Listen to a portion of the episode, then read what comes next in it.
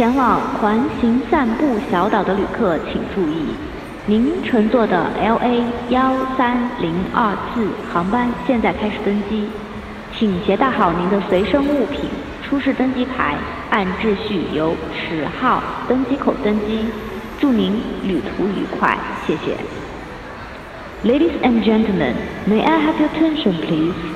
Flight LA 1302 to Southcoast Airline is now boarding. Would you please have all your belongings and boarding passes ready and board the aircraft through gate number 10? We wish you a pleasant journey. Thank you.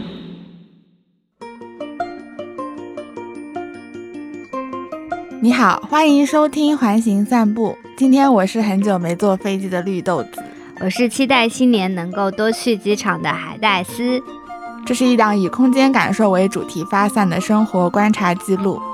在这里，我们将以播客的形式记录日常对生活的观察、感知与思考，以保证在不可避免的打工夹缝中维持对生活的感受力。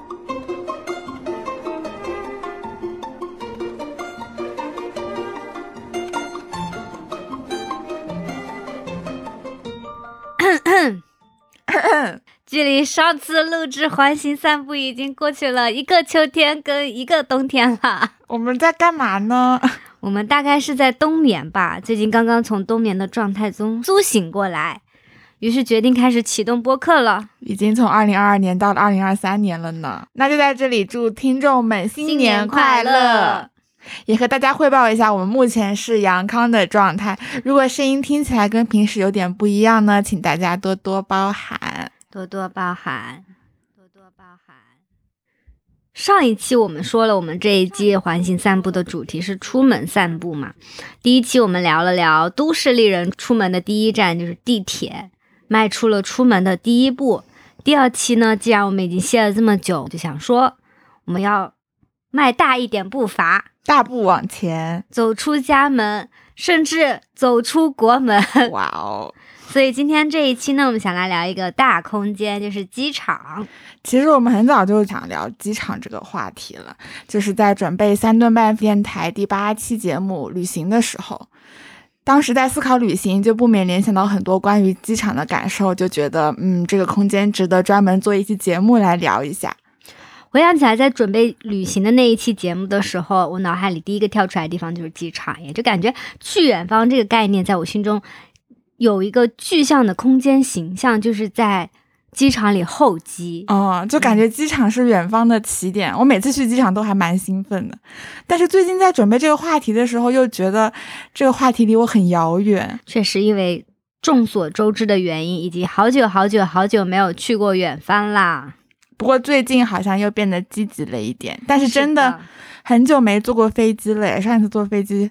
好像是去年春啊，前年春节，本来去年年底要去长白山可以坐飞机的，但当时因为疫情也取消了出行计划。最近离机场最近的接触就是坐地铁去虹桥火车站的时候，会提前从机场那站下车嘛，因为可以避开人流，赶动车超近道。怎么超？就是坐直升电梯到到达三楼到达层，对对对，然后你上了那个电梯出来之后，你就会面临一个选择，向左走还是向右走？一边是机场，一边是火车站。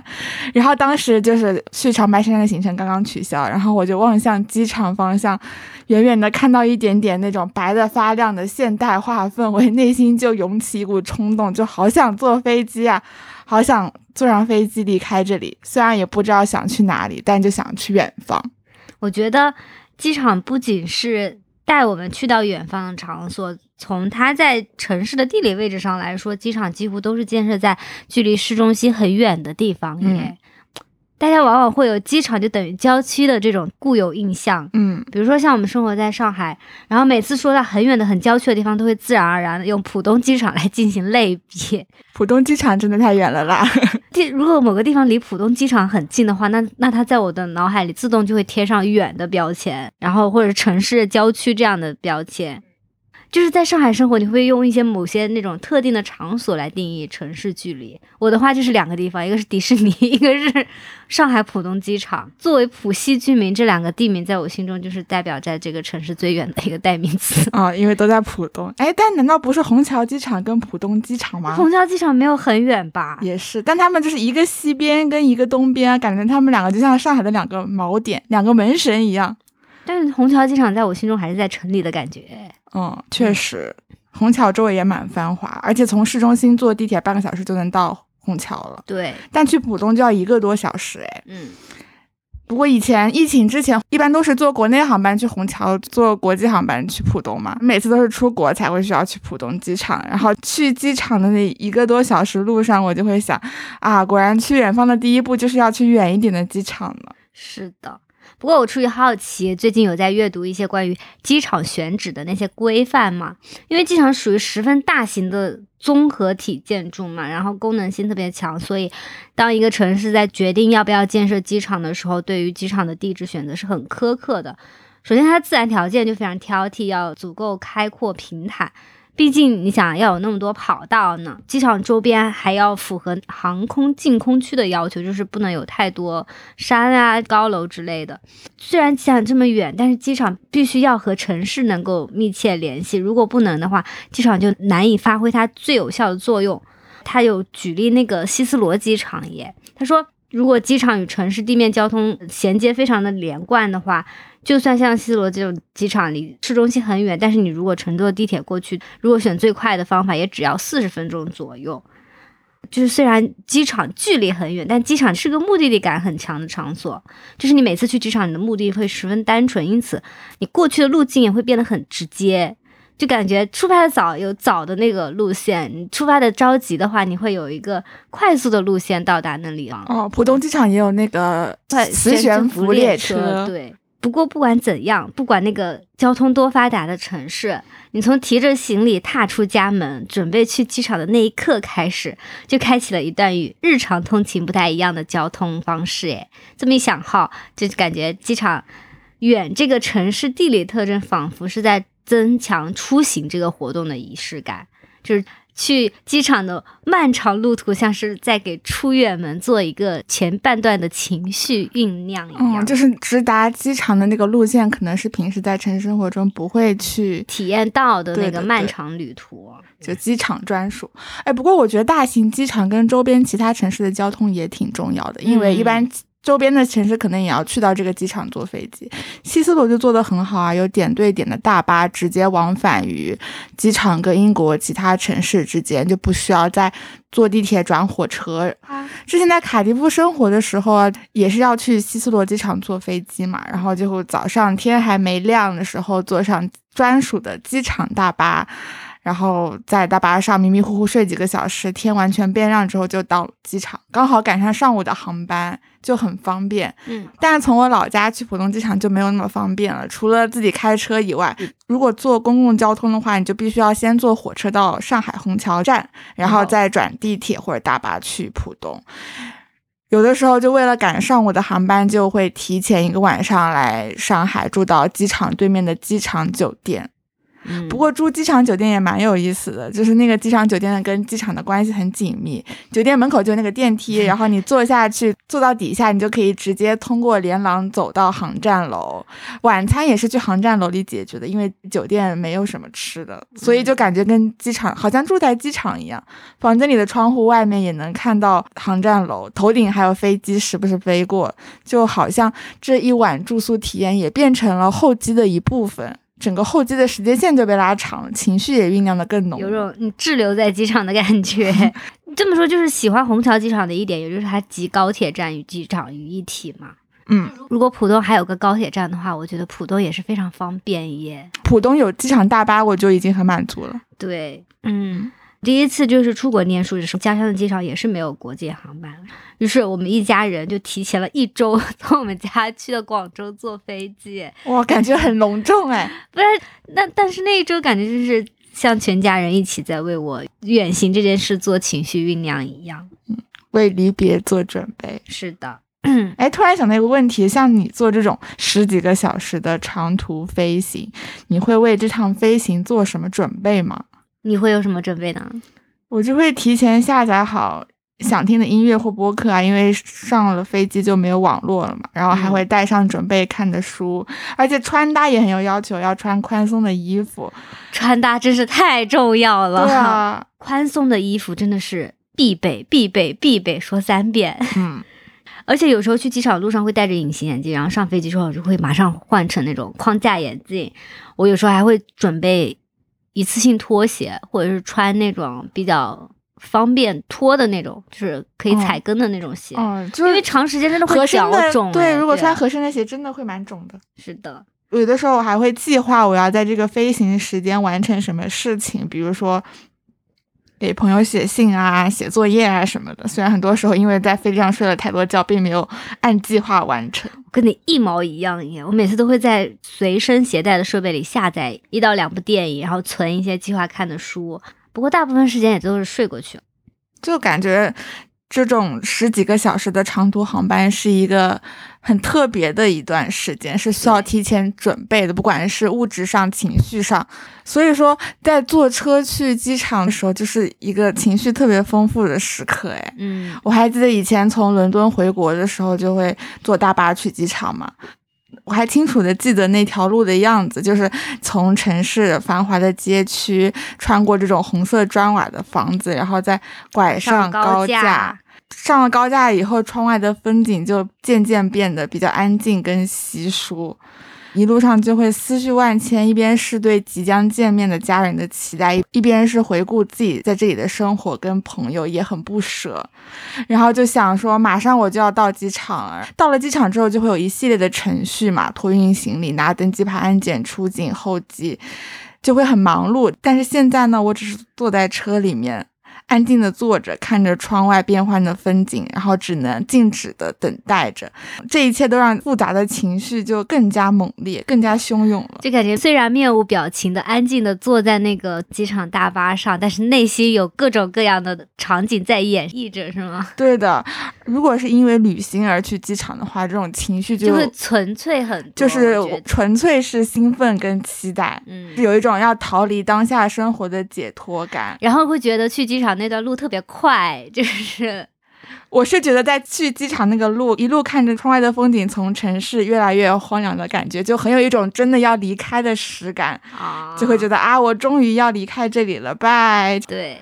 啊，之前看到一句话，就说机场标志着城市的边界嘛，因为它通常在很远的位置，然后人们在这里会离开城市密集的建设，享受某种程度的自然与田园，或向上飞往天空。他们也是桥与门，城市与外界在这里以不同的方式发生关联。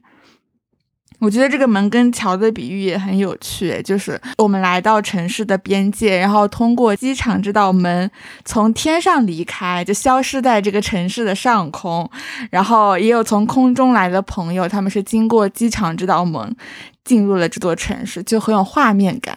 突然觉得机场就是从地上往天上升起了一道屏障，然后过来就要穿过这道屏障，然后进入这个城市，就好像玻璃罩子罩在城市上空，你到了那个玻璃罩子的边界，然后你就要往上飞，那种感觉。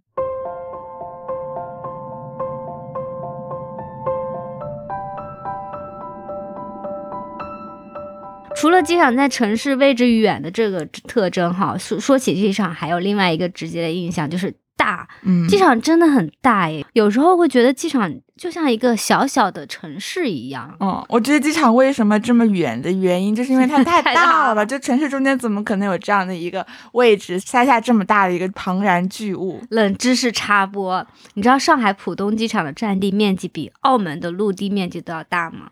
就是一个浦东机场约等于三个澳门，你想想，是的，澳门这么小吗？对呀，你你不应该说浦东机场那么大吗？我记得有一次在浦东机场坐飞机，因为它有很多登机口嘛，嗯，然后它可能是因为天气或者是就是交通堵塞的原因，它登机的那时候临时给你换了登机口，你就要从一个登机口就你看一群人夺命狂奔，从一个澳门跑到另一个澳门，对对，从一号澳门跑到三号澳门真的是好长哦。然后有时候你你如果在机场赶飞机啊，你卡着点过了那个安检嘛。然后你会看前面有个标上写着“距您的登机口还有什么一千五百米”，我你真的当时好崩溃。我有这样，我也有这样的体验，感觉自己在什么长跑比赛一样，距离终点还有一千五百米。对，特别是你。当你过了安检之后，你要是没有什么行李还好，就背着包就跑；如果你有行李的话，真的很崩溃。我之前是有一次转机，然后时间特别的赶，当时有三个行李箱，两个一两个大行李箱，一个小登机箱，然后我就要拖着三个行李箱，哎，狂奔，真的是又紧张又刺激又疲惫。最后登上飞机的时候，真的是累到昏厥。这个时候就很想，很想就是。要那个机场那个可以开车的那个服务啊，对啊，这一路都没有看到，真的很有必要耶，造福人类。对，机场真的太大了，感觉在机场跑步真的是非常痛苦的体验。是的，哎，但是有把塑胶跑道搬进航站楼的机场，哎，就是日本的那个成田机场 T 三航站楼，你有去过吗？没有，它其实是一个给廉价航空公司用的一个机场，所以可能就是预算成本比较低。一般机场不是会有那种呃步行扶梯吗？在走廊里都会有的，但是因为预算的原因，这个机场就没有任何自动扶梯，取而代之的是要自己跑是吗？塑胶跑道。哇，你真的好贴心哦！而且塑胶跑道一条蓝色，一条红色，和蓝色代表进站，红色代表出站。然后跑道上面除了指明方向的标识以外，也有那个距离的标识，感觉就真的是在跑步一样哎。但啊，我觉得这个还挺有意思的。那去这个机场坐飞机，有种想穿上运动服的感觉。哦，而且而且这个机场就是在二零二零年东京奥运会到来之前落成的，太棒了。但我但我觉得还是很崩溃，就是就是他等着你在跑一样。对，我可不想跑，我不想，我不想去机场里运动，谢谢。不过我也有去过不是很大的机场，哎，就 check in 之后就感觉那个候机厅都没有虹桥火车站大。这个时候就突然觉得，哎，坐个飞机好像也没有没有什么，对对对，就是感觉跟坐火车差不多，因为在机场里一会儿就从安检，对，一会儿就到登机口，所有的程序都很快，不需要很长的候机时间。我对这种机场可太熟悉了，我们这里就不得不 Q 一下我们家乡十八线小城市的小机场。小城市机场的缺点就是总共没有几趟班嘛，哦，但同时也减少了一些坐飞机的等待时间。你想在上海坐飞机，我可能要提前两小时出发吧，基本的。但是在我家提前一个小时就足足够了。首先，它就是离城市没有那么远，首先城市就没有那么大，也是。然后机场更加很小。我们家那个机场那个航站楼，甚至没有中山公园的地铁站大耶，就是你进了大门，走两步就是柜台，然后你再走两步就是安检，安检的整个流程就跟地铁那个安检长度也就差不多吧。那你有感觉自己在坐飞机吗？有啊，看到飞机的时候会觉得自己在坐飞机，不然就觉得自己就在上海，也就坐个地铁的步骤跟这个差不多。好神奇。然后安检走完两步就是候机大厅了，甚至我爸妈在航站楼的大门外。他能一眼看穿，就可以看到在里面候机的我，有点像庞博的脱口秀里面讲了他家的机场，一个会关门的机场。哦，对对对，哦，就这一季的脱口秀大会中，庞博不是生动的描述了他们家的小机场吗？我跟他的感受非常有共鸣。你见过一个会关门的机场吗？我们家机场就是到点会关门的那种的。然后他还说，就是什么迟到不迟迟到的呀？你到时候。你要是你要是到的晚，你就给我打这个电话，我等你，我等你。飞机什么时候飞？人到齐了就飞，人到齐了就飞呗。然后空姐站在门口大声上说：“还有人要上飞机吗？不是去上海的还有没有？”我感觉我小时候坐飞机就是这样一种场景，也是很特别的，也是很特别的体验。对的，对。但是不管是去大的机场还是小的机场，当你看到机场第一眼，你的情绪总是会比较兴奋耶。我觉得特别是开车打车去机场的时候，就在一个空旷的环境里面，突然出现了一个很现代化的庞然大物，对，巨大的建筑体，然后你还能听到嗡嗡的飞机的声音。就有些机场的设计，甚至在外观上就很呼应去远方的这种概念耶。我之前有看到一张特别漂亮的照片，它拍的就是美国的那个科罗拉多州丹佛国际机场，它外立面。就像一个雪白的风帆一样，因为它是膜结构，嗯，连起来就像一个个雪白的帐篷，或者是长翅的一只大鸟一样。然后不仅如此，那机场的远处它还是雪山嘛，就感觉整个机场 起飞的感觉，对，起飞的感觉就是那种又庞大，但是又在自然界里。然后它与天空的联系是如此的紧，嗯，哎，而且机场的出发层一般不都是在二层吗？你要驶上那高架，抵达一个悬在空中的出发平台，就像是一个在空中的入口一样，哎，就比起你从地面直接可以进门的入口，好像就多了一种要出发的仪式感，就好像有一种跟日常生活。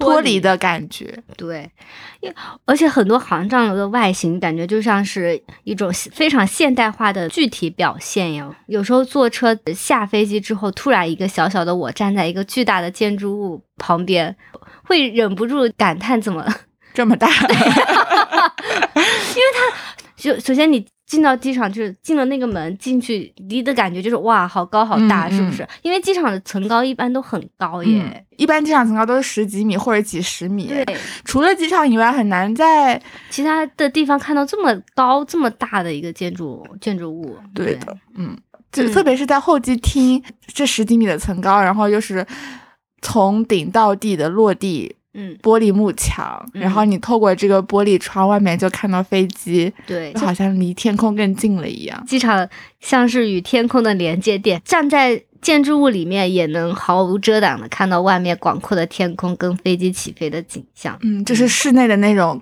辽阔的感觉跟室外辽阔的感觉是呼应的。就是说到这一点，我就想到那个诺曼福斯特设计的一个伦敦小机场，对，斯坦斯特德机场。Stansted Airport，对，Stansted Airport，我觉得让我印象最深刻就是这个机场的透明感耶，就它大面积的玻璃的使用跟巧妙的对机场里特别大型设备的隐藏，嗯，就是让机场这样的大型建筑在某种程度上隐身了不少，因为在这个机场呢。最开始设计的时候，建筑师认为就是透明性是机场建造最为优先的要求，即使在到达厅也要能够看见机场的全貌。一般都是要安检后到了候机厅才可以看到飞机。嗯，但是这个机场它就挑战了就之前机场航站楼设计的这些规则嘛。最开始最开始的机场建筑是非常简单的，就是一侧是道路，另外一侧就是飞机迎风降落的场地。所以从路侧到空侧的路线，包括你从汽车那边下车步行穿过航站楼，然后走到你的飞机，飞机始终是在你的视线范围内的，因为那时候最早机场是很小的一个体量嘛。嗯，所以所以福斯特在思考设计这个机场的时候，他就想重现那些早期机场。旅客可以直接观看到飞机的这个清晰度，嗯，所以它这个机场最大特点就是它通透性特别强。我记得有一次我清早去赶飞机，下了车。伴随着太阳刚出来的时候晨光，我在航站楼的入口就能够透过它的那个层层玻璃看到远处飞机起飞的景象，你就有一种迎着朝阳起飞的感觉，因为你你感觉你到了这个地方，你就跟天空有了一些联系。嗯嗯，就是福斯特在解释他这个设计说明的时候写了一句话也很触动我，他说这个机场他就是想要找回一些航空旅行中一些失落的浪漫。哦，你你说航空宇宙中的浪漫之处，不正是与天空的无限接近吗？就是那种向往感，就是作为等待起飞的场所。我不觉得建筑师的思考不得不说很妙了。你这么说，我想起来以前其实经常会坐廉价航空去欧洲的时候，就要去 Stansted 机场。对。然后我在候机跟到达的时候都看到过非常非常美的落日，哎，当时太阳就是会穿过玻璃，给整个空间都渲染上一层金灿灿的光芒。这么一想，其实一般机场的地理位置都是周围一片空旷的场地，没有建筑物的遮挡，其实是欣赏日出日落的绝佳场所，哎，嗯。但 Stancy 这种通透性的设计，感觉就是大大增加了我们能够欣赏到美好天空的几率，比起其他的机场。对，所以后来就是大部分机场也会过了安检之后，在候机大厅里会有很大的那种观景的玻璃幕墙，就是为了能够让你能欣赏到。每次安检之后看到这一大片玻璃，我就会觉得好像突然视野变得很开阔，对，然后心情也开始激动起来。我觉得这种一眼望穿的通透性，不仅强调了飞行的浪漫，也增加了乘客与出发的联系。嗯，然后在这个机场，我觉得它进入到内部那种通透的空气感更加强烈，因为它有近高十五米的空间，它它把它的屋顶设计成了那个格子状，然后非常的简洁明亮。因为很多机场你往顶上看，它那个上面会有很多那个设备啊、跟管道啊，其实还是挺复杂的。但它这个机场是一八十年代的机场哦，它就用像树状一样的结构做成了那个顶。整个顶上面还开了天光，就整个机场都显得特别的明亮。不仅周围就是你的立面方向是通透的，你的顶上也有天光洒下来。嗯，现在是不是很多机场也都是用树状结构去对支撑天花？扎哈设置的大型机场好像也是这种。你最近不是还去了吗？对我。最近半年前吧，哦，也是哦，也是吧。去北京的时候特意订了大兴机场的机票嘛，近几年来最受瞩目的新机场。对。它那个层高也很令人印象深刻，也让整个大厅特别的明亮。它的特别就是那个 C 型柱嘛，就是柱子跟那个天花都连在了一起，然后有个特别大的中庭，像一个倾泻而下的瀑布一样的大中庭，嗯，让人感觉整个空间像是融为了一体一样。而且我那会儿去的时候，其实出行还还是不太方便嘛，机场没有什么人。你想一个偌大的机场，可能算是那中国最大的机场，对，虽然是中国最大的机场，嗯。你想没有几个人，你想那个一眼望过去太大太太明亮了。它那个柱子上面会开一个气泡一样的天窗，然后傍晚时分会有那个阳光顺着天窗沿着室内的那个流线一路蔓延下来，就是顺着那个柱子，然后落到地面上，然后光影，然后它地面又很光滑，感觉地面上就形成了倒影。我推着那个车走在那洒满阳光的那个机场内部，就感觉在走在水面上一样。就很很漂亮，但是呢，是阳光反射的，像对阳光反射像水面，然后它灯光打的也非常的明亮，包括它有巨大的幕墙，然后又有天空上的那个气泡，然后室内又没有特别明显那种柱状的那个阵列，你会感觉很开阔。但是我要吐槽的一点就是，可能是我们机场内的广告牌真的是太多了，非常影响体验那种干净的场合。哦，你想。我而且我去的时候是国庆时候，那挂满了红灯笼跟一些就是大红色标语，我实在是 了解。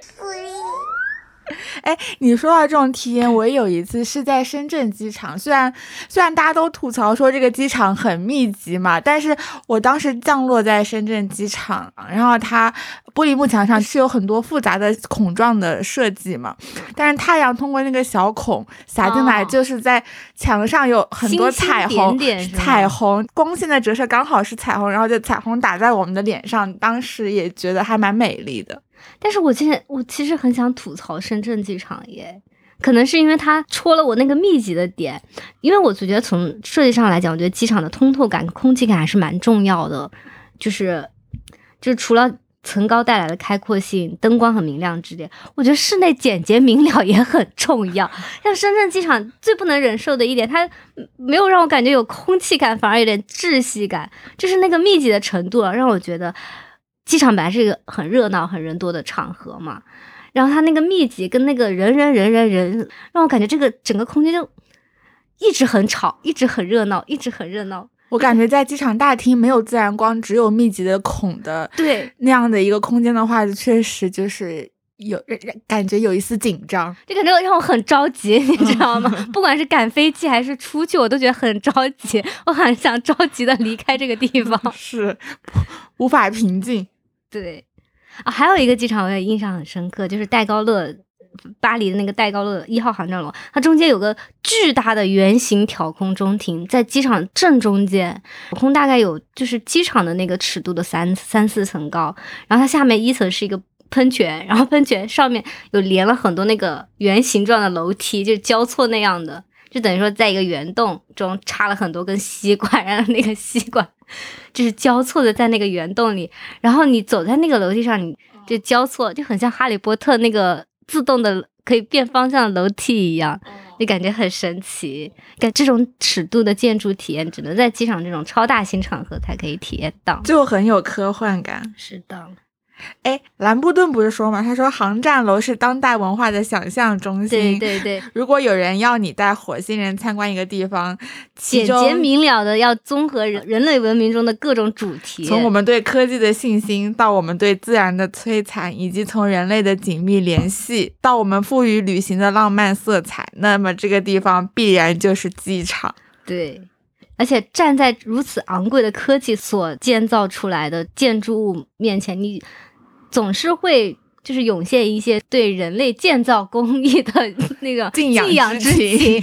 真的，那次我去大兴，我就觉得哇，这么大人造出来的，好想去大兴体验一下哦。而且大兴机场不是现在很多纪录片嘛，就拍它那个鸟瞰图。哦，它的外形也很像一个。张牙舞爪的，很 就是像是科幻电影会出现的那种仿生状态一样。对对对，我觉得是，特别是他没见、没有盖上那个盖儿之前，就是拍他的那个全景，就都是钢架搭成的密密麻麻的，我就觉得哇，人造出来的吗？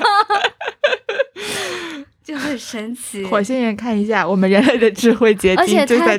从鸟看看，它真的好大一个巨大庞然的一个物体趴在中国的土地上那种感觉。嗯，但是有时候我会想，这么这么大的一个东西，它如果不用了，能拿来干嘛？就你不觉得机场废弃了就会？我无法想象大兴机场以后被废弃了，它会是个什么样的钢铁回收吗？可能就是《银翼杀手二零四九》里面那个画面。对。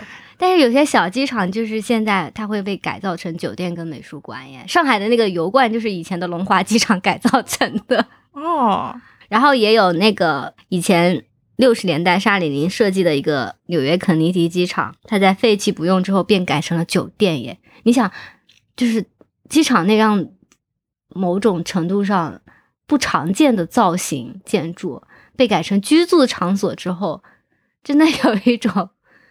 不是住在地球上的感觉。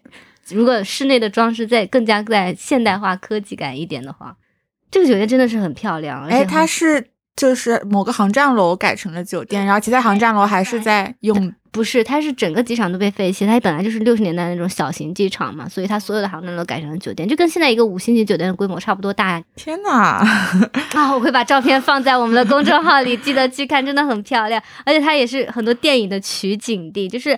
非常具有未来感与时尚性，气派，很气派。但是除了不同的机场有不同的设计以外哦，比较令我着迷的是这些机场的共性。哎，我感觉他们有一种独特的机场专有的一种氛围，让我每次一踏入机场，我的情绪就会变得很兴奋。我觉得机场是一个。能够放大人类情感的一个空间场所，就是感觉刚才一路上在来的路上酝酿的情绪，一旦踏入这个空间，就突然有了形状。因为你一旦踏入这个空间，你就感觉远方变得真实了起来。在这个氛围下。是的，除了我们刚刚说的，通常机场都会很大，然后那种空间上的特性之外，对，就是那种一眼望不到头的墙啊，或者说悬在高空的天花板形成的这种庞大的体感以外，它还有一些微妙的元素。共同组成的这个氛围，比如说明亮的玻璃窗啊，均匀的灯光，光亮的地板，然后这种到处可见的指示牌，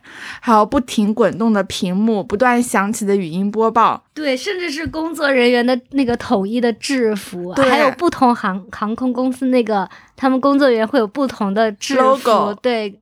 还有颜色，对对对，还有就是行李箱滚动的声音，还有行李推车那种金属件碰撞的声音，就这些元素都在刺激着我们的感官，他们一起塑造了一个极为鲜明的氛围，让人可以一进入机场就能感受到啊，航班近在咫尺，远方近在咫尺，出发就在此刻，我是真的真的要出发了，所有的一切都变得真实了起来。对，机场整个的感觉，大部分时候是非常热闹的，它有各种各样的人在里面聚集。我有的时候会观察跟我一起 check in 航班的人，哎，我觉得观察这些人也很有意思。嗯。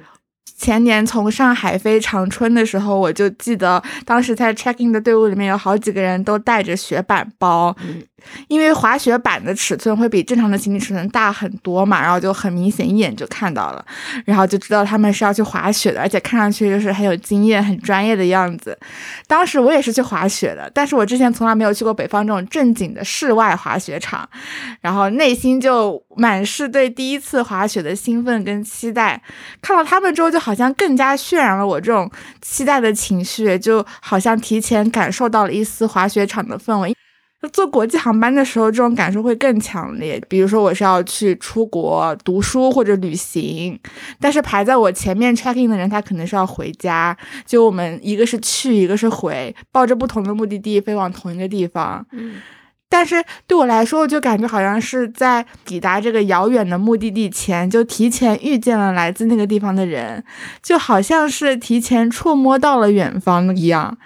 我我也有这种感觉，我就是，嗯，有时候出去玩儿，在机场里，那个情绪是很很激动的嘛。有时候，特别是如果碰上假期，你旁边呢有一群那种去夏令营、冬令营的那种旅游团，或者那种小朋友，就你能感觉到他们那种朝气蓬勃，然后他们有一个统一的目的，他们一看就是出去玩的那一群人啊。然后你排在他们旁边，你会觉得很兴奋。哦，对。哦，不过还有一次比较相反的感觉，呃，当时疫情刚爆发的时候，从三亚飞回上海吧，然后整个机场的人都戴着口罩，当时我是第一次见到这么多戴口罩的人。哎，疫情刚爆发的时候，我那一年比较幸运，我们刚刚从那个一次国外旅行回来，就回到上海浦东机场，然后当时觉得好紧，就是好紧张。对，而且那次很有意思，因为我们是在我们是在印度，哎。疫情刚爆发的第一周，我们刚好从印度回来，然后我们第一次在印度机场见到这么多同胞戴着同一个口，只要你看见戴口罩的，一定是回中国的，你懂吗？哦，对啊，当时只有中国才有才有那个，然后觉得哇，好神奇啊！没有，从来没有见过这么鲜明的，就是统一的标签跟属性在远。在机场，哎，对，哎，说起来，我觉得机场可能就是一个最国际化的场所，哎，你可以在这边遇见各个皮肤的人。嗯，对，有个作业他也写过，就是我们热爱机场，就是因为它的无常嘛。在这里，我们褪去了学生啊、商人啊、母亲啊这样的社会标签，大家都是旅人。旅人，旅人这个词听上去就令人向往。所有人都会因为飞机的那个启动跟降落而紧张抖动嘛，也都会被机场来来往往的瞬息万变所吸引。机场仿佛在提醒我们，留下跟离开好像都很容易，它让去到远方变成一个不是那么难的事情。嗯嗯，并并且能够给予我们一个暂时逃离当下，然后可以幻想未来的机会。对我觉得，我觉得机场确实蕴含了很多想象。嗯。德波顿说，机场最富有魅力的地方就是航站楼里到处可见的屏幕嘛，他们以明晰的字体呈现着即将起飞的飞机班机，这些屏幕隐含了一种无穷无尽而且立即能够实现的可能性。望着这些屏幕，我们可以想象自己在一时的冲动下走到售票柜台前，然后不到几个小时即可出发前往某个遥远的国家，就是这种可以到达世界另外一个角落的想象。哎，除了随处可见的屏幕以外，还有那种不断响起的播报，提醒你什么什么航班即将起飞啦之类的。还有就是这种各种肤色的人群，我觉得都很令人遐想。就是这么多航线摆在我面前，我有可能在明天抵达伦敦、东京。墨尔本、阿拉斯加，就任何地方，我只差一张票而已。对，而且望着这些名字，你仿佛就可以开始幻想在那里生活或者在那里游玩的一个景象。哎，有时候我坐在候机大厅，我就望着上面的地名，就开始进行一些幻想。就幻想，如果我是坐这班飞机，会是怎样呢？我要不要去改签到另一班飞机呢？这样子。我觉得还有就是你在到达处取行李的时候，你要找哎。哎，有的时候可能会有两个航班的行李在叠加在一起，对对对，你就会想象那些行李，它也是刚刚经历了一场旅行，就是感觉是把那个完全虚无缥缈、离我们很远那个地名，但是你突然见到了一个来自那个地方的物品，对，突然就有了实感。对，虽然在机场里等待每次旅行都让人很期待，但是。但是出国生活的那一次让我特别的难忘，因为我第一次出国的那对，就是去伦敦上学那一会儿，嗯，就是在机场的候机大厅里坐着，头顶上屏幕的登机时间，仿佛就是我开启全新生活的倒计时，哎啊，就是只要一进入那个登机口，你的生活就不一样了，我的生活就开始不一样了，我就在那个人生的分岔路口，对我就是穿过了那个城市的薄膜，我经常就是去到一个完全不一样的地方，平行世界在你面前展开，是的。我对我的第一次要出国上学坐飞机的那个画面也很深刻，我就记得我盯着那个机场的天花板发呆，然后有一种很不真实的感觉，觉得啊，真的要实现了吗？我真的要出国了吗？这一切是真实的吗？就是那种恍惚的感受。我觉得第一次还特别的一点，就是你之前对国外的一切的一切的印象都是来源于书籍啊、影视剧啊，就。没有一个真实的实感，但是你坐在你第一次要出国的时候，你坐在那个机场的那一刻，你就觉得这一切马上都要真实的降临在你的身上的那种感觉。你看的那个屏幕，脑海里会有一些之前在影视剧里看到的画面出现，然后另外一个脑袋的画面就是，哎，明天会真的会这这样吗？真的是期待值拉满的一个瞬间呢。是的。机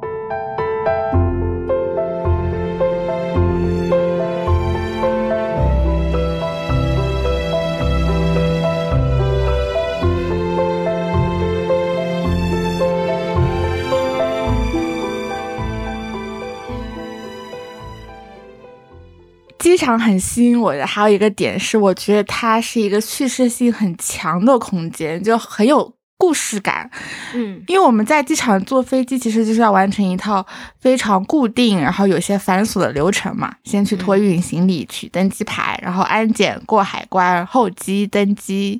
就我们是需要穿行在机场不同的空间里面，一步步去完成这些步骤。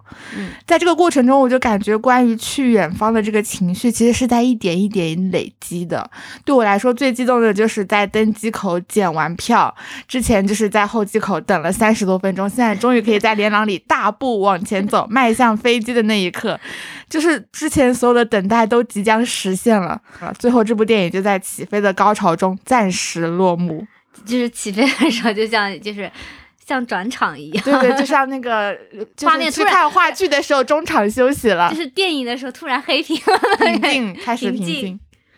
安检口可能就是电影的转折点，哎，因为我感觉安检前跟安检后是两种完全不同的氛围。嗯，就送机的家人朋友就要在这里止步了，有一些情感在这边好像不得不被非常生硬的给切断了。对，我还挺难应对这种分别的场合，哎，我每次都是一狠心，然后头也不回的走进安检门，然后在。进了安检门之后，再在排队安检的时候，一边给家人发信息，一边在调整情绪。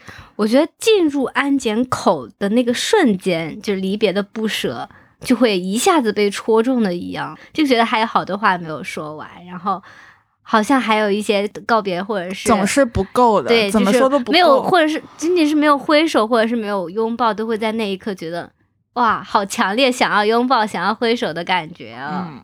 哎，但是我知道那个 日本的一些机场很有意思，它就是在机场设置了一个电话亭。哎，它的它的那个设计就是你过完安检之后，还可以隔着玻璃跟安检那个玻璃之外的家人们继续打电话，是像监狱里那 种，对对对，很像监狱里的那一种。但我觉得这种设计就很藕断丝连的感觉，哎。怎么讲？我我觉得就很有没有 必要啊！如果你还有时间告别的话，你不会那么早进安检啊。但是你不是说吗？可能就是在安检那一刻，突然不舍的情绪被放大了。但但我觉得这个设计还蛮暧昧的。本身安检前跟安检后是两个好像完全被强硬的拉开的两个区域嘛。你进安检的时候想的是啊，真的是要告别了。进了安检之后你就没有办法再出来了嘛。但是这样的设施好像在。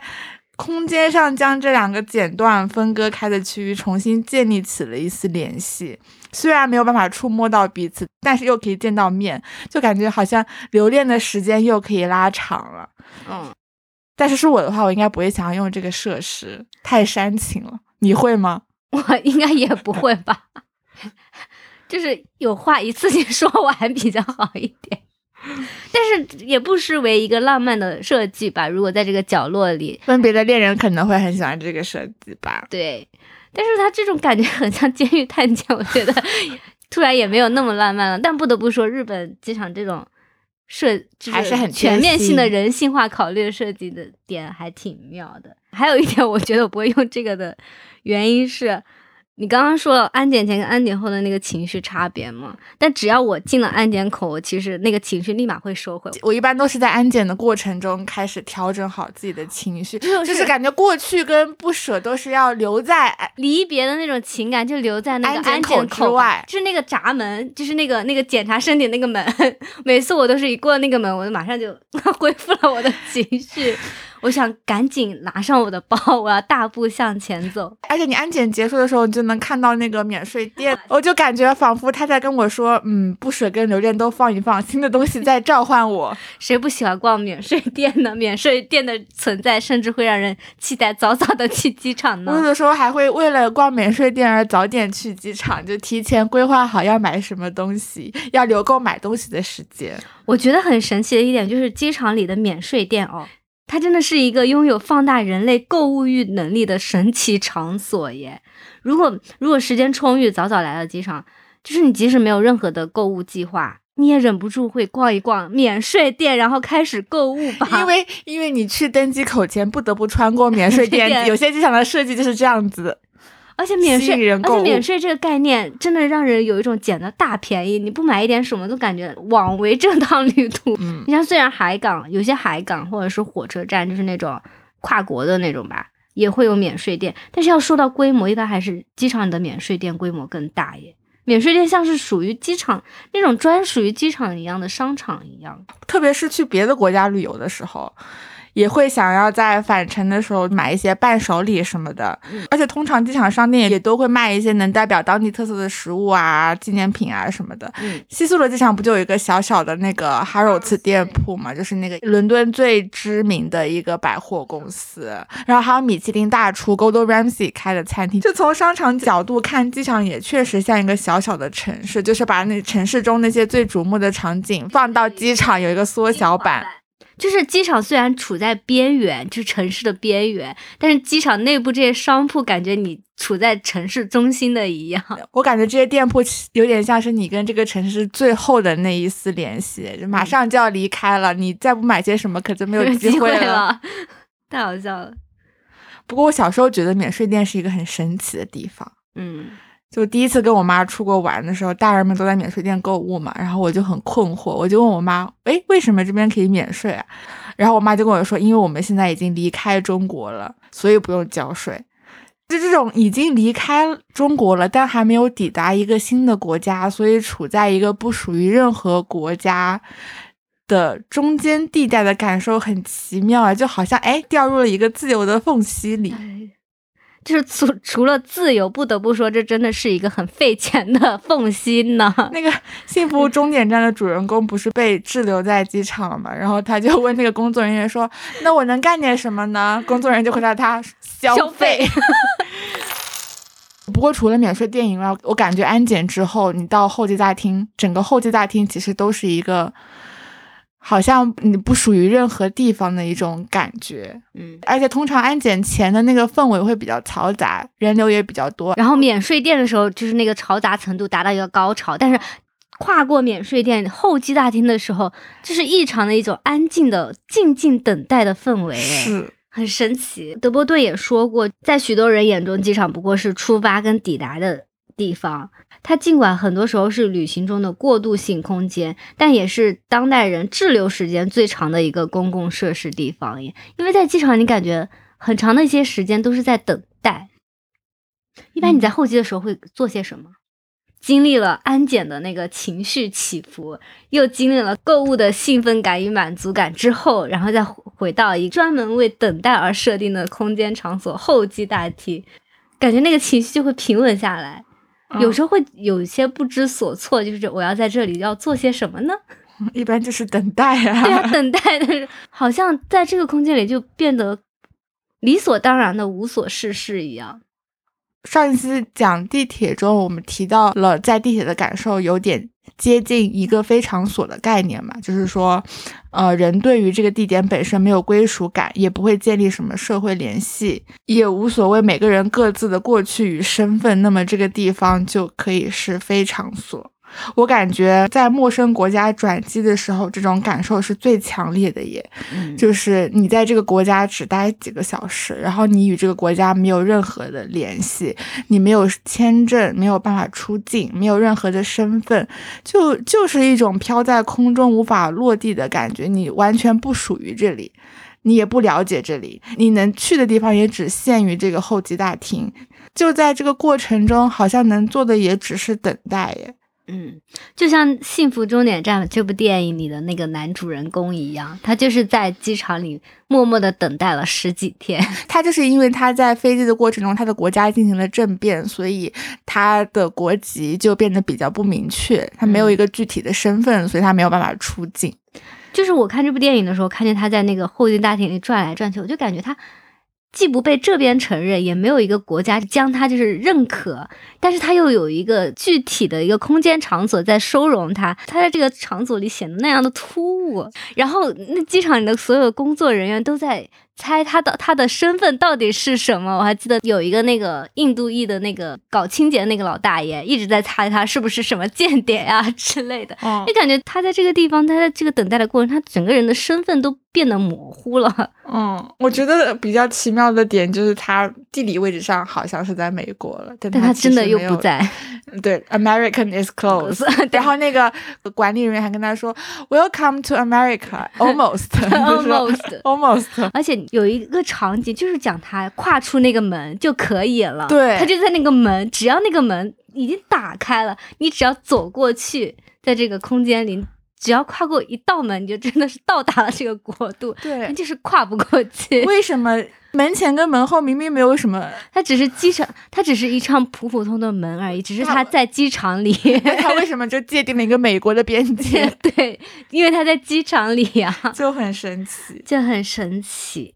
而且转机的时候，跟你坐在候机厅里一起等候航班的人，可能也不是来自这个地方的人。对，我我有的时候会观察，哎，我身边的这个人好像刚刚跟我是一样，从上一班飞机下来，然后现在要一起转机的。就是你在转机的这个过程中，不管你是身份上的限制，还是行走区域的限制，还是你身边的人，你都没有感觉你真正的到了这个地方，跟这个国家建立起了什么联系。但是我有很不一样的体验耶，因为你刚刚讲到，像机场里的免税店，像是代表着城市里的一些精华东西的，就是缩小放到机场里一样。我感觉很多时候你在机场里真的是可以感受到。一个国家文化的缩影，哎，感觉机场的一些建设啊，它贩卖的一些文化产品啊，贩卖的一些食物啊，就像代表着整个国家一样。这个的确是一特我印象特别深刻的一次，是我有一次从伦敦飞日本飞东京，然后要在莫斯科转机。俄罗斯这个国家它就是很神奇，它既离亚洲很近，又离欧洲很近，但是它的文化与亚洲跟欧洲都有很大的区别。它像是它应该怎么讲？是东欧文化的一种。代表吧，嗯，所以我在那个机场里感受到它的食物，然后它的氛围，然后人的那个状态。不是俄罗斯人很喜欢喝伏特加嘛？哦，整个机场我就感觉大家都是醉醺醺的那种感觉。俄罗斯人都是勇士。对，是我们这这种亚洲面孔突然出现在就是高大的俄罗斯人的人群之中的时候，就会感觉哇，好不一样啊！而且特别是他们机场里每个餐厅 大家都在喝酒，然后食物也特别大一份。我我记得在那个机场的那个冰淇淋机，我跟我的一个英国同学哦。他也算是西方人了吧？我们买了一个冰淇淋，那个分量大到我们俩都震惊，突然就觉得好有趣，就是感觉。就感觉我只只是在这个国家停留了一段时间，但是我好像逛了一个标着俄罗斯的这种游乐场主题乐园一样。天呐，真的是跟我很不一样的体验。会不会是因为你滞留的时间不够长？我可是滞留到四五个小时呢。有可能是俄罗斯国家的特征过于鲜明，对，导致我现在一直很想再去一趟莫斯科机场看看。我当时的印象是，当天仅有呢，还是它一直都是这样呢？嗯，你有在机场过过夜吗？我目前还没有，但是我有深夜到达过一个机场，然后再在那里等两个小时。哦，我也有差不多的体验，就会感觉整个机场都很安静，是的，免税店都关门了，安静，很安静，很安静。虽然它里面有开灯，但是你的，因为它有很大的玻璃幕墙嘛，所以你一眼可以看到外面是黑的，就感觉被一个巨大的黑色笼罩在一块小小的明亮的等候厅里。然后你好像。不知道走到哪里都可能会撞见一个以奇怪的姿势在睡觉的人。对，大家以各种各样的姿势在机场过夜。是的。我一直觉得在机场等待，如果能够看看展览，也是挺不错的选择。这样就有一个可以不花钱的活动了。除了消费之外，还有一些精神上的享受。能不能设置一点不花钱的，就是这种项目项目在机场？而且机场里明亮的室内灯光跟美术馆也很有很大的相似之处啊。然后它层高也很充裕，甚至可以放一些大型的装置、雕塑之类的。现在不少机场也在做这样的事情啊。我记得去年还是前年去浦东机场，就是那个你从。安检之后去到很远的登机口，不是会有那个电梯吗？嗯，那个步步行电梯，步行电梯。然后他就在步行电梯旁边放了一些很诡异的雕塑，就是 一一个莫名的全身不锈钢颜色的一个外星人形形状的一个人形雕塑，对你说一个请往前走这样的。我的，有点虽然我不太看得懂这个艺术，但是我还是被有有笑到呢，心情有变得明媚一点。然后我很喜欢的一位设计师就做过一个拍摄机场的主题项目，叫做 Last Call。他的这组照片就非常细腻的捕捉到了在机场人们等候时候的一些情绪，以及人们在等待时候人与机场的庞大的建筑体啊、玻璃光影啊、公共感的那些家具座椅，形成了一些微妙的故事性，就是是一组非常有电影感的摄影作品。他。这个摄影师他对机场的解读也很很有趣，他觉得机场像是一个人类运动戏剧性的现代舞台一样，在机场等待的时候，人可能会做出各种各样的一些行为。嗯，他觉得就很像看了一场丰富的电影一般。就我在想，如果我是策展人哦，或者是机场市场部的工作人员，我会很想将这组作品展览在候机大厅。诶，就是等候的人在机场等候的时间里，欣赏一组关于在机场等候的作品。哎，很合适。我觉得他的看他的作品有点让我想到爱德华霍普的画，哎，就是那种。对对对，他说他他一直对人们等待的地方很着迷，他喜欢看他们的动作、他们的姿势、他们的目光、他们组成的群体，就是在时间静止的那些特殊时刻发生的一些情况。然而，然而刚刚前面就说了嘛，机场就是一个如此适合等待的场合。嗯 嗯。其实除了在机场等飞机的时间，其他时候很少有你什么都不做，只是单纯的等着等几个小时的情况。嗯，是呢，这样一个很纯粹的等待的时间，就是你纯粹的去感受时间的流逝。你可能就像刚刚你说的，在一个缝隙里，我觉得在机场等候的时间就很像掉落在一个好仿佛时间静止了一个缝隙里，因为你之前从城市来到机场的感受是一种。时间流逝的非常快速的感觉，就是你一路都是在赶那个时间，飞机起飞的时间，对对对，然后你然后你一路都在进行赶的这个动作，在机场里奔跑呀，然后进入一一一道道程序安检，就是就像在免税店里逛街，你其实也是一种快速的节奏，不是平常的慢悠悠逛街的节奏。对，然后突然一下子静止下来了，而且你想想，就登上飞机之后，你的那个速度也是惊人的，因为飞机是最快的。交通工具嘛，所以在两个快速的夹在中间这个等待的时间，就突然像是按了暂停键一样，你只能被迫的暂停在这里。但是你一方面你感觉暂停了，但是一方面你又比任何时刻都关注时间的流逝，你可能会时不时 check 一下现在几点了，过去了多久，就这种反差的感受很微妙，哎。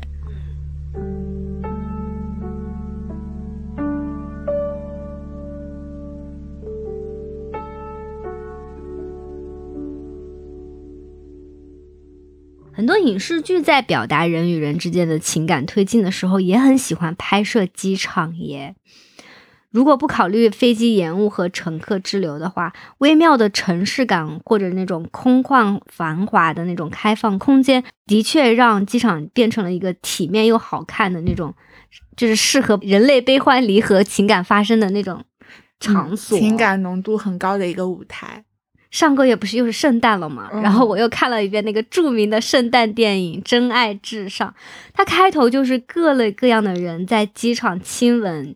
拥抱的画面，因为圣诞节就是一个在西方，无论你在哪里都会回到家人身边一起团聚啊，这样一个的节日嘛。嗯，然后那个画面就像纪录片一样的画质，每个人看上去就是那种普普通通，你在机场随便都能看到的旅客，但每个人的情感的流露都是非常的真实和自然。电影一开头的念白就是。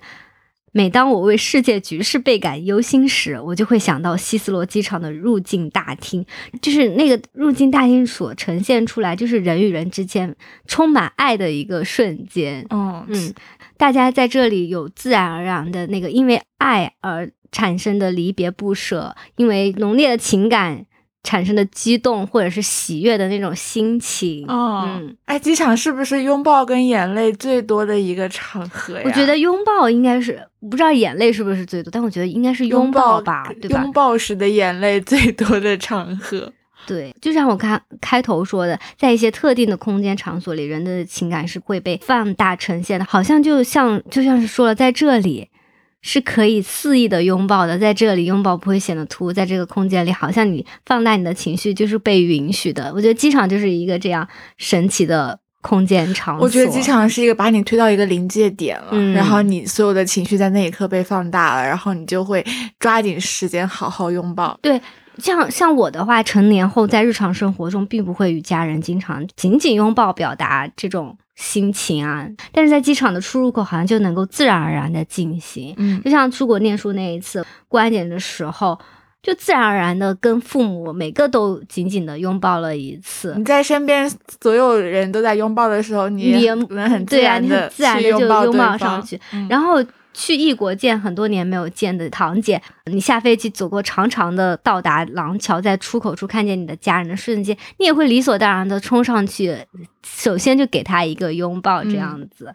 还有一个场景就是跟异地的好朋友相约一起出去旅行，然后你们会约在机场里碰头，一起同差不多时间的航班同时到达，不同的城市飞到同一个机场汇合，然后你就是一个手拖着行李，一个手打着电话，互相确定各自的位置，然后突然在那种来来往往穿梭人群中，哎，看到对方在那里，你会好像电影画面啊，就是一个箭步冲上去，马上就是拥抱啊，你找到你了那种感觉，就大声打招呼并冲上去拥抱。对方，这么一想，机场真的是见证了我很多很多个情绪，就是情感浓烈的瞬间。嗯，有的时候去机场的目的不是为了出行，是为了接家人或者朋友嘛。我感觉去接机的那一路的喜悦程度，完全不亚于出发机场去旅行，甚至还要更加超出。嗯，而且在等待接机的时候，就会看到别人重逢的画面嘛，就看到他们相聚啊、拥抱，感觉看到这样的画面，也会更加渲染自己对于即将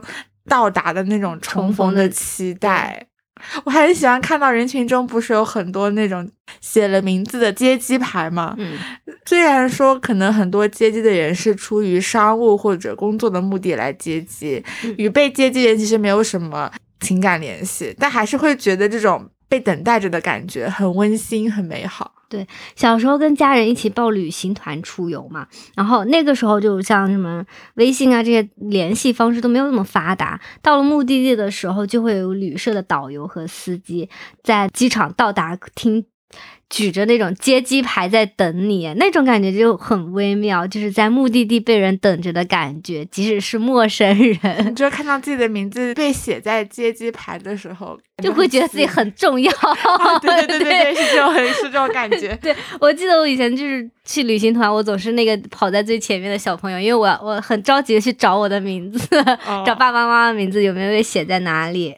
我还记得我小学就是大概一二年级的时候，因为家人工作的原因，我需要独自一个人，就是小朋友坐飞机去找父母嘛，与他们会合。小朋友独自坐飞机是可以全程跟空空姐小姐姐在一起的。几岁小朋友？七八岁，六七岁好像。那真的很小哎。对，可能是因为就是登机前这边会有大人把我就是郑重其事的交给某个空姐，然后我就全程跟着这个空姐，然后就就是全程坐飞机跟他，然后下飞机他也会被带着我带着我到那个到达口。那一次接我的那个叔叔就带了一个很大的牌子，上面写着什么接海带丝小朋友。在机场真的非常能够体验到这类被迎接的仪式感呀，有没有？郑重其事的迎接，对郑重其事的迎接。我还记得上那一次，因为我是小朋友，那个叔叔还拿了一个玩偶来接我。我觉得哇，现在不是有很多那种大明星在机场被等待被接机、被送机吗？就是那种享受明星般的待遇，可能是这样的感觉吧。是哦，对。哎，不过我觉得有趣的一点是。机场的出发区域跟抵达区域在空间上是完全隔绝的耶。每次想到这一点，我都觉得有点微妙。像浦东机场嘛，到达是在一层，出发是在二层，他们之间只隔了一个楼板，但却是完全不同的氛围。一个是离别，然后要出行的忙碌；一个是重逢的拥抱跟泪水。可能上面的人想着，后我终于可以离开这个鬼地方了，而下面有人才刚刚抵达他这个期待已久的城市，就是这种反差的感觉：起飞与降落，离开与抵达，告别与重逢，眼泪与欢笑。这种反差的情绪跟故事都发生在机场这个空间，但是他们却互不交集，然后好像两个平行时空、平行舞台一样。我这个时候就很想把机场切一个剖面，对对对，我的脑海中也是这个画面，就是一个剖面，然后上面是上面的人是不断在出去，下面的人不断在进来，而且还有一个点就是机场的那个。路线规划也是这样的，打车到机场，你下车的地方出发平台，出发平台是明亮的，嗯，但是你往往你每次到达打打车的地方都是在地下，对，就是它是一个暗的，这种反差真的很有趣。它是你上到二楼，然后你出发，然后抵达的时候你是直接到地面，然后出来就是可以打车，车对。就是这种明暗的交叉，都形成了这种非常非常反差，就是很有戏剧化的那种。就是就是，如果你一一个人去机场坐飞机，一个人刚刚降落到这个机场的话，他们两个是不可能会碰面的，而且他们走的是完全不同的路线，他们体验到的是不同部分的机场。对。机场就是一个感觉，就像一个巨大的容器一样，能够包容着不同各种各样的故事发生。对的，之前看那个纪录片还提到说，日本有一阵流行去机场办婚礼耶。你会想去机场办婚礼？他们刚好在拍摄雨田机场的时候，就遇到了在那边举行婚礼的一对夫妻。他们就是真的是在机场摆了很多椅子，让宾客坐在那边，然后他们在那边举行那个仪式，婚礼的仪式。然后可能是那个观景区吧，就是可以专门看飞机起飞降落的点。那好像不是，他们背后刚好是一个小花坛，然后上面是那个电梯，直升电梯。然后就有采访他们为什么想在这边办婚礼嘛？新娘就回答说是希望可以之后每次在旅行乘飞机经过的时候都能想起现在的美好。我就感觉。机场确实是一个很适合开展新生活的地方，哎，不管是开展一段新的婚姻关系，还是去到一个新的地方开展一段新的生活，还是回到家乡跟家人重逢，其实都是一种新的开始。就感觉每天可能都有许多人在机场怀着对未来的期待，迎来新的人生起点。嗯，这段不知道能不能说，但是上海上半年就是大家都封在家里的时候，在快要结束这个阶段的时候，呃，有分批的拿着那个出行证出去逛的情况嘛。嗯，然后我就跟我的我的朋友一起，就是在那种出行仍然被限制，但是你你看到了一点点自由的曙光的时候，一起骑车去了那个虹桥机场附近啊？是吗？对，在那种情况之下，你。你看着还能有起飞降落，就是起飞的好像还是有希望，就是感觉好像 好像还是有能够恢复恢复自由的希望的。而且当时你对那种结束掉这个阶段的生活，开启新的生活面貌的期待是非常非常向往的。然后你感觉那个起飞的飞机非常能够代表。你当时的那种期待，它就是寄托了你当时的一种希望一样，非常，而且他能理解你的感受。而且当时不是有很多人想立马离开这个城市 吗？对呀，对呀，飞机就是最好的选择。哎，你说到看飞机，日本东京附近的成田机场旁边就有一个公园，可以看到整个机场的全貌，还能清楚的看到飞机起飞的画面。就是离飞机很近，你可以看到巨大的飞机以接近头顶的高度飞过去。然后很多人就会专门到这个公园去看飞机，因为这个机场其实离市区也挺偏的，就有些人可能会开车一个小时来这个公园专门看飞机。计时七十二小时就专门拍过这个公园，他们拍摄的时候是一个天气很好的周末，就有很多人聚集在这个公园，趴在那个公园的栏杆旁边，看着来自世界各个国家一百多个城市的飞机在这边聚集飞向远方，有全家一起来的，然后也有情侣约会的，然后也有年轻学生一起相聚着来的，他们就是真的很认真的看飞机，有些人就是专注的看着，有些人会举起手机。拍照，也有专门的飞机摄影爱好者举着专业的设备来拍某一架他想拍的飞机，甚至还有在飞机底下搭帐篷露营的。然后 NHK 就问他们为什么想来看飞机和看飞机的感受嘛？有一个经常来这里的大叔说，说来有点难为情，但我从来没有坐过飞机，坐飞机太贵了，但是我充满好奇。嗯，还有一时兴起来到这里的五个同班同学，他们情绪高涨的。说很想要坐飞机去伦敦和夏威夷旅行，所以要好好存钱，对未来充满了期待。嗯，还有坐着轮椅的奶奶说：“我以前去过巴黎，飞在巴黎上空的时候，夕阳很美，深深的印在了我的脑海中，所以我想来这边看看飞机。”最动人的是一个生病的女孩，嗯，她是得了一种比较难治的病。她跟她的丈夫一起过来看飞机。她说：“看着飞机，感觉它承载了我的梦想，可以说感受到了未来吧。虽然不知道飞向哪里，但是会向着未来的方向飞。”嗯，哇，就有点像你刚刚描述的感觉。就在这个公园，大家虽然说还是在日本，但是通过在一个小小的公园里，对，但是通过看到这些来自不同国家的飞机起飞，好像能和广阔的世界相连。哎，看着头顶的飞机，不免就会想到远方啊、梦想啊、未来啊、希望啊这些词。这其实还挺像在候机大厅里我们看着有写着不同国家名字的那个屏幕一样，他们只是在场外，就是飞机场之外的地方来仰望飞机场这个场所，获得与在候机时一样的心情。嗯嗯，我还想到我初中的时候有位同班同学，他的梦想就是成为飞行员。嗯，初他是那个初恋男主角吗？日剧初恋男主角，他就是就是对飞机很好，很喜欢飞机。他平时也不咋学习。他只关心成为飞行员的一切事情，包括什么锻炼身体呀，要就是保护眼睛啊这些。他平时最喜欢做的课外活动就是逃课去飞机场看飞机起飞与降落，因为我们家那里只有一个小小的机场嘛。我还好，因为好奇跟他一起逃课去机场玩。他说他每次心情不好或者是对未来感到迷茫的时候，他就会来飞机场观看飞机。他眼前虽然只是我们家那个小小的机场，但我觉得他看到眼前的小小机场的时候，脑海里肯定是更广阔的一些大型机场。想象自己以后提着行李箱在里面工作的场景，或者是自己坐在那种国际机场超大飞机的那个飞机驾驶舱时候的模样。所以我觉得在。在那个时候，就是他，我们家那个小小机场真的是承载了他，就是心中全部未来吧？可能，嗯。P.S. 他现在真的是个飞行员了，他好厉害，只不过不是飞国际航班，但是是飞那个国内航班。可能积攒了一定经验之后，有机会会飞更远、更祝他飞得更远。我虽然最近没有去过机场看飞机，但是也有类似的感受，哎。是在浏览未来飞的机票选择的时候，我还记得双十一的时候，就是豆豆给我发链接，就是机票打折了，要不要先买？而且当时还不太相信。来年真的可以出国吗？因为他那个未来飞有一条政策是说要回国不能隔离的时候才可以用这个未来飞嘛。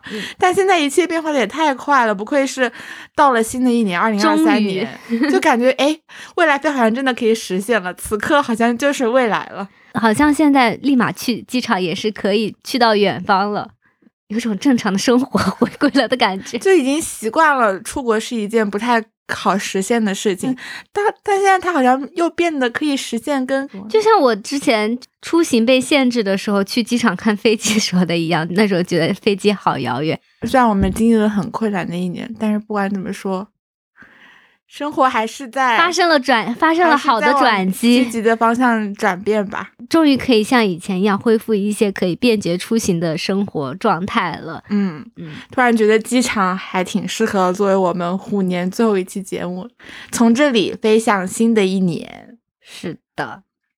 马上就要春节了，也不知道收听节目的你此刻是否在回家的路上，或者是出去玩的旅途中，会不会恰好正在准备坐飞机呢？此刻就在机场的候机大厅里，还是在火车站等火车呢？或者是坐巴士、坐车、坐船，不管是用什么样的方式，或者就是哪都不去躺在床上，都祝愿大家新的一年可以抵达自己想去的地方。